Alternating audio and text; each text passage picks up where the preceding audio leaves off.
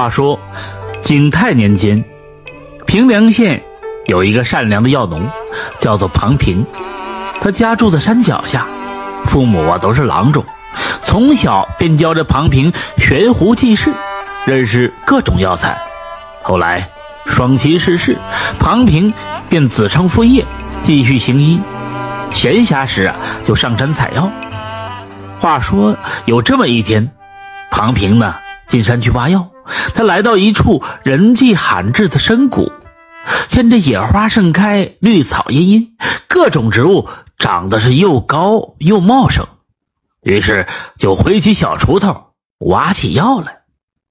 这晌午时分，庞平挖的一根啊拇指大小的人参，于是很开心的继续深挖，废掉挖了一会儿，又得到第二根人参，也是根大拇指大小。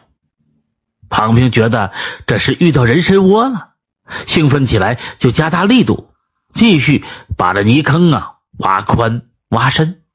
不一会儿，庞平便挖出一只如大腿粗的这人参，其中的一半身子深陷在泥土里，一半呢已经露了出来，这总长度还不知道能有多长。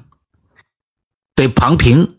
挽起了衣袖，抱着这露出半截的人参，正要使劲往出拔，却突然听到这人参发出女子的叫喊声：“放开我，放开我！”庞平是着实一惊，赶紧放手，那人参随即就钻进了深深的泥土里啊，不见了。这庞平心想，这人参呐，应该是成精了，也不敢伤害对方，于是将之前挖得的这几条人参这根须呢。都放回到原来的泥土里，填埋完毕呢，跪在地上又拜了几拜，就回家了。数日后的夜晚呢，这天空中突然是打雷闪电，瞬间就大雨倾盆。庞平被这雷声呢吵得睡不着，正无聊的时候，听到有人敲门，为此呢，披上了衣服前去开门，却发现一颗大如人形、高大的人参。站在门外，受着雨水的冲刷，是瑟瑟发抖。这庞平惊讶的问：“哎，你是精还是怪？你是谁呀？”只听见又是一声巨雷响，一道闪电劈在屋外的大树上。这人参呢，顾不得回话，一下子就窜入了庞平的屋子里，躲到了床底下。庞平见这人参会走路，十分的好奇，蹲在床前是细细的询问。美人参采用女子的声音跟他说道：“公子，奴家就是通灵的身神仙，修炼千年，即将就要化为人形了。现在要渡的天雷之劫，非常害怕，故到公子家躲避一番，希望公子能够庇护一二。”庞平心中恍然，便要问他如何相助他才行。那神仙就说。公子，你是善人，天雷呢不敢劈你。你站在门口，过一个时辰，这天雷退下就好。庞平听完之后，便来到门前站定，抬头啊看着闪电，果然上方是黑云密布，一道道闪电在云丛中蜿蜒着，接着朝他的房屋啊怒劈而下。但是这些雷电只劈在离庞平身边。不远三尺的地方，不敢真的打中他。就这样，过了一个时辰，乌云散去，雷电消失，一弯半月浮上了夜空。雷平回到了床边，对着床下就喊道：“神仙姑娘，神仙姑娘，你可以出来了。这雷打完了，没事了。你呀，现在可以离开。”就看见这床下钻出来一个长发飘飘的白衣女子。如同嫦娥一般美貌，他出来之后就弯腰向庞平行了一个大礼，感激他的相救之恩。庞平就好奇的问：“仙子如何选择来庞某家来躲避呢？”这神仙就笑道：“奴家叫做雪鹰，前日里啊在山里相遇，你放过了奴家，故知道大哥就是一个善良的好人，所以才来到你家。”这庞平想起来了，呵呵一笑，他也喜欢上眼前的这一个美女子。这两人呢，一来二去，竟聊得火热。庞平便留着雪英住下。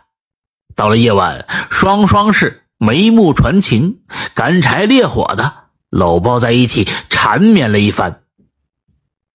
数日之后，庞平便娶了雪英为妻，夫妻两人婚后十分的恩爱，且一同看病救人。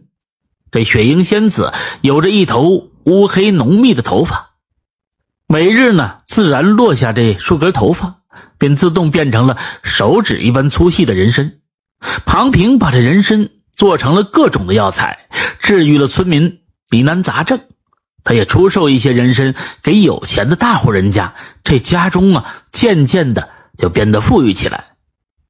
庞平怕妻子有朝一日离自己而去，便在他的。右脚踝上绑上一根红绳，希望他永远别离开自己。这一天，有一个叫黄管的这无赖得了一种怪病，手脚啊抖个不停。郎中告诉他，吃百年人参方能治愈。这黄管便打听到这庞平啊常有着好人参卖，便心生盗窃之意。到了晚上，这黄管摸黑来到庞平家中。当时庞平出诊呢，还没有回家，他看见了正在熬药的雪英，顿时就惊住了，太漂亮了。他上前就要调戏这雪英，雪英见着这个黄管凶神恶煞的，着实是吓了一跳，惊慌之下竟然现出了原形，变成了一颗人状的大人参，躲到床底下就不见了。这黄管于是就明白了，他是一个人参精啊。于是第二天便四处散播庞平妻子是人参精一事，接着又带着几个混子来到庞平家，说要抓着人参精杀了，分给大家补身子。那庞平力小，怎么拦也拦不住。这雪英被两个粗壮的大汉从床底下拖了出来，头发都被扯落了许多，也是都变成一根根的人参。众人见状，便冲上来就哄抢。雪英啊，趁乱是逃到了门外，逃到了山林。众人抢完了这掉下的人参，见这仙子消失了，便一哄而散了。庞平失去了妻子，整天是茶饭不思，于是便上山来寻找，找了几个月也都是无果。有一天，庞平在山里头看到一棵白皮的小树，这树根啊绑着一根红绳。才想起以前妻子这脚踝也有这样的红绳，于是一把把这树我就抱住了，哭着说：“哎呀，五七，我终于找到你了。”这棵小树啊，笑着露出了原形，正是这神仙雪鹰。从此之后呢，这庞平怕别人再来抓雪鹰，于是，在大山里盖起了一个木屋，两人一起过起了幸福美满，并且是。隐居的生活，谁都找不到。万物有灵，人身成仙，但是这个神仙雪鹰却是法力低微，只能救人而无法面对恶人，因此遇上黄管这样的恶徒，便是没有丝毫的办法。这庞平虽然很爱他的妻子，但也是保护不了妻子，这夫妻两个被迫只能归隐到山林。不得不说，这对当时的世道是一个极大的讽刺。故事讲到这里，也就告一段落。我有故事，我也有酒，就缺一个爱听故事的您。感谢您的收听，下一个故事更精彩。